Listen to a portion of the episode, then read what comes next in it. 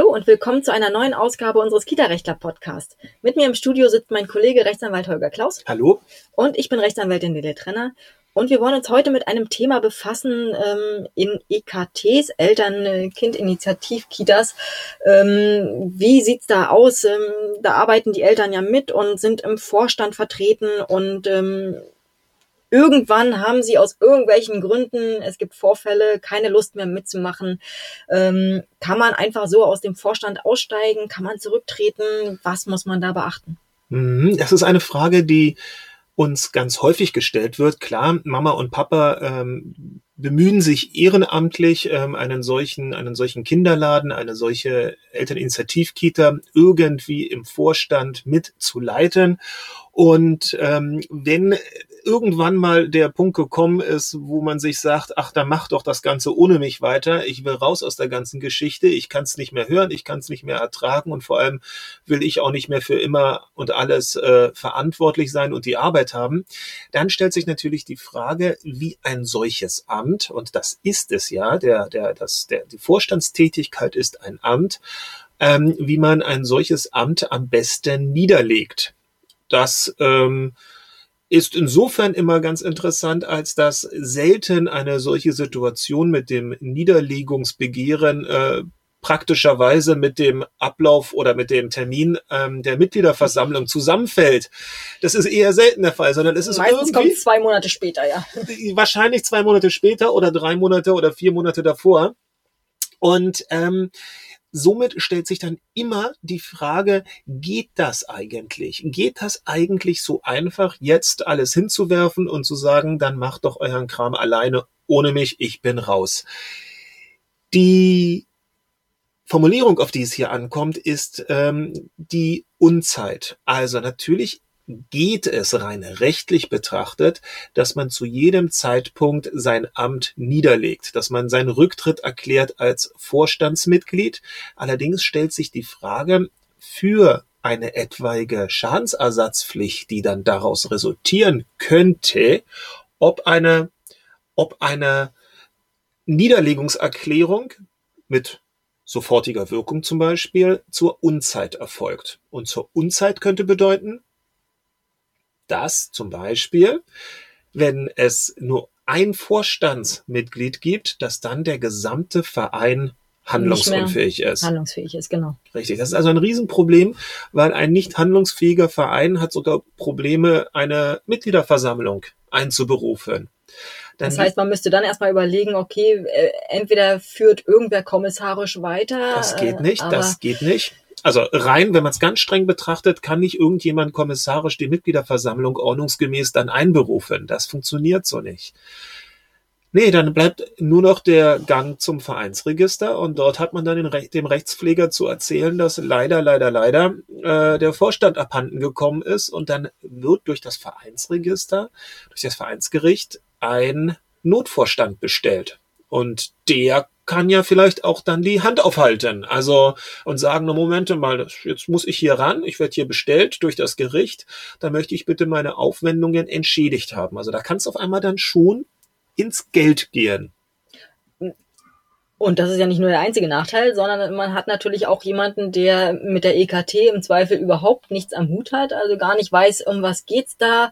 Äh, der kennt sich möglicherweise vereinsrechtlich aus, aber ähm, wird auch sicherlich die Geschäfte vereinsrechtlich dann ordnungsgemäß führen. Nur die Frage ist, ist es so im, im Sinne des Vereins auch? Das ist also ein Problem, was man dann hat. Und man hat vor allem auch das Problem, dass zwischen der Niederlegungserklärung, so, ich mache jetzt nicht weiter, und der tatsächlichen Bestellung durch das Verein Vereinsregister, da vergeht ja ein gewisser Zeitraum. Zwar geht das relativ schnell, aber es vergeht ein gewisser Zeitraum und in, dieser, in diesem Zeitraum ist dann ein Verein, der nur ein Vorstandsmitglied hat, einfach handlungsunfähig. Da, da geht da nichts mehr. Wer soll denn jetzt die Verträge unterzeichnen?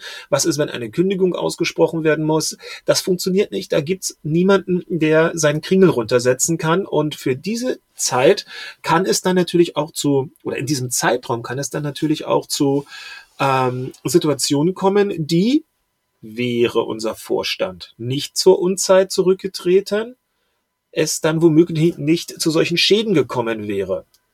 Wobei äh, tatsächlich ist es ja so, dass in den meisten ähm, EKTs ähm, es eben nicht nur zwei Vorstände gibt, sondern es gibt, beziehungsweise der Vorstand, der Vorstand besteht aus meistens aus dem Vorsitzenden, dem Ver äh, Stellvertreter und dann dem äh, Kassenprüfer oder Kassenwart. Äh, das heißt, wenn genau. Schatzmeister, wenn mhm. einer also von diesen dreien zurücktritt, dann ist der Vorstand meistens durchaus noch handlungsfähig. In Problematisch wird es dann aber ja. natürlich, wenn dann eben äh, der der Vorstandsvorsitzende und äh, der, äh, der zweite äh, Vorsitzende beide gemeinschaftlich entscheiden, jetzt zurückzutreten. Dann haben wir plötzlich nur noch den Schatzmeister. Der übrig bleibt, der, ne, den, den Und der ist dann irgendwie, äh, ja, genau, der ist dann Hunde. irgendwie ähm, in einer blöden Position. In einer sehr blöden äh, Position.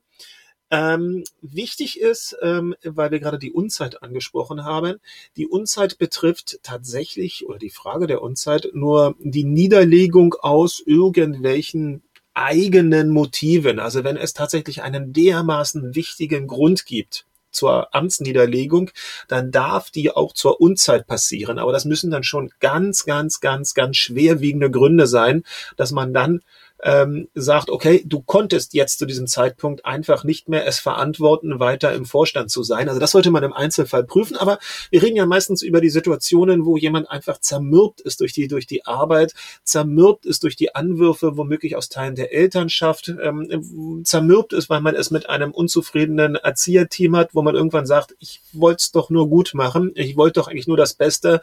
Aber ich kann jetzt nicht mehr, ich habe jetzt keine Ich schlafe nachts nicht mehr richtig. Ähm, ich habe äh, keine Lust, mich damit zu beschäftigen. Ich will's auch nicht mehr. Ich habe das jetzt so einen langen Zeitraum gemacht. Es reicht mir. Also das ist, da gibt's keinen wichtigen Grund im Sinne des Gesetzes. Nur, dass alle unzufrieden sind. Nun ja, das ist Vereinsrecht in Deutschland. Da sind immer alle Und irgendwie dafür unzufrieden. arbeitet man ja eben mit, damit man äh, aber auch einen Zustand erreicht, ja. äh, damit man einen Zustand erreicht, wo alle zufrieden sind. Auf jeden Fall, auf jeden Fall. Also wir haben hier das Problem zur Unzeit. Ähm, sollte ein solcher Rücktritt wenn möglich nicht passieren, sondern es sollte eigentlich ähm, geordnet erklärt werden. Man kann es ja auch mit einer längeren Frist erklären. Also wenn man seinen Unmut ähm, ja hinausposaunen möchte, dann kann man sagen, hiermit erkläre ich meine Niederlegung oder die Niederlegung meines äh, Vorstandsamtes mit Wirkung zum Datum der nächsten ordentlichen Mitgliederversammlung. Oder man sorgt dafür, dass eine außerordentliche Mitgliederversammlung einberufen wird und erklärt auf dieser dann den, den, den, die, die, die Niederlegung des Vorstandsamtes. Das sind so Möglichkeiten. Aber sie stellt sich eben einfach nicht mehr zur Wahl. Gut, das ist ja die Frage, ob dann überhaupt die Wahl mhm. ansteht, mhm. denn es müssen ja nicht ähm, jedes Jahr unbedingt alle Richtig. neu gewählt werden. Es gibt ja durchaus auch längere Zeiträume. Aber das ist vielleicht so ein bisschen der, der Workaround, den man benutzen kann, wenn man er sagt, so, ich muss aus dieser Geschichte raus, ich muss jetzt irgendwie mit dem Fuß aufstapfen. Gut, dann macht man das nicht mit sofortiger Wirkung, sondern womöglich mit einer gewissen Auslaufzeit, in der es dann selbst wenn es nicht zum, zur, zur nächsten Mitgliederversammlung sein soll, aber mit einer gewissen Zeit, in der es dann noch möglich ist, eine andere Mitglieder, eine zusätzliche Mitgliederversammlung einzuberufen, um eine geordnete Übergabe der Vorstandstätigkeiten hinzubekommen. Aus unserer Sicht ist es auch ganz häufig ein bisschen, ein ganz bisschen, ähm, ja, suboptimal, wenn ähm, eine Niederlegung des Vorstandsamtes ähm, ad hoc passiert. Denn natürlich hat dann hier, hat dann das, das, das, das, das ausscheidende Vorstandsmitglied nicht mehr die Möglichkeiten, seine Gründe in dem Sinne darzulegen. Klar, man könnte noch eine, eine Rund-E-Mail schreiben und über alles ganz groß schimpfen, aber ein neuer Vorstand wird äh, ganz schnell dafür Sorge tragen, dass der ausgeschiedene Vorstand ja ganz schlimme Sachen angestellt haben soll. Also man, man, man, man begibt sich so ein bisschen seiner eigenen Argumentationshoheit, wenn man einfach alles hinwirft und ähm, das Schiff verlässt. Das ist so ein Gut, bisschen. Aber es gibt natürlich Situationen, wo natürlich, es nicht anders mehr möglich da ist. Da geht's ne? nicht mehr, aber mit einer gewissen Auslauffrist hat man ja immer noch so ein bisschen die Deutungshoheit über das Ganze. Und das dürfen wir auch nicht vergessen.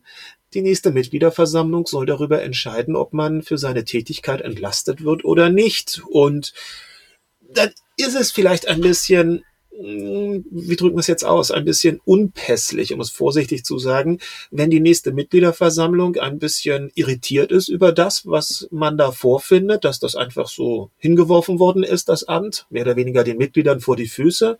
Und dann verschränken die womöglich die Arme und sagen, na, über die Entlastung des Vorstandes, da wollen wir nochmal genau drüber nachdenken. Entweder Können wir heute nicht entscheiden, ja. Mhm. Wollen wir heute nicht entscheiden oder wir machen nur eine Teilentlastung für irgendwelche totalen banalen Aspekte und die anderen, wollen wir mal gucken, was da rauskommt. Also es ist so ein bisschen, es ist ein bisschen taktisch unschön.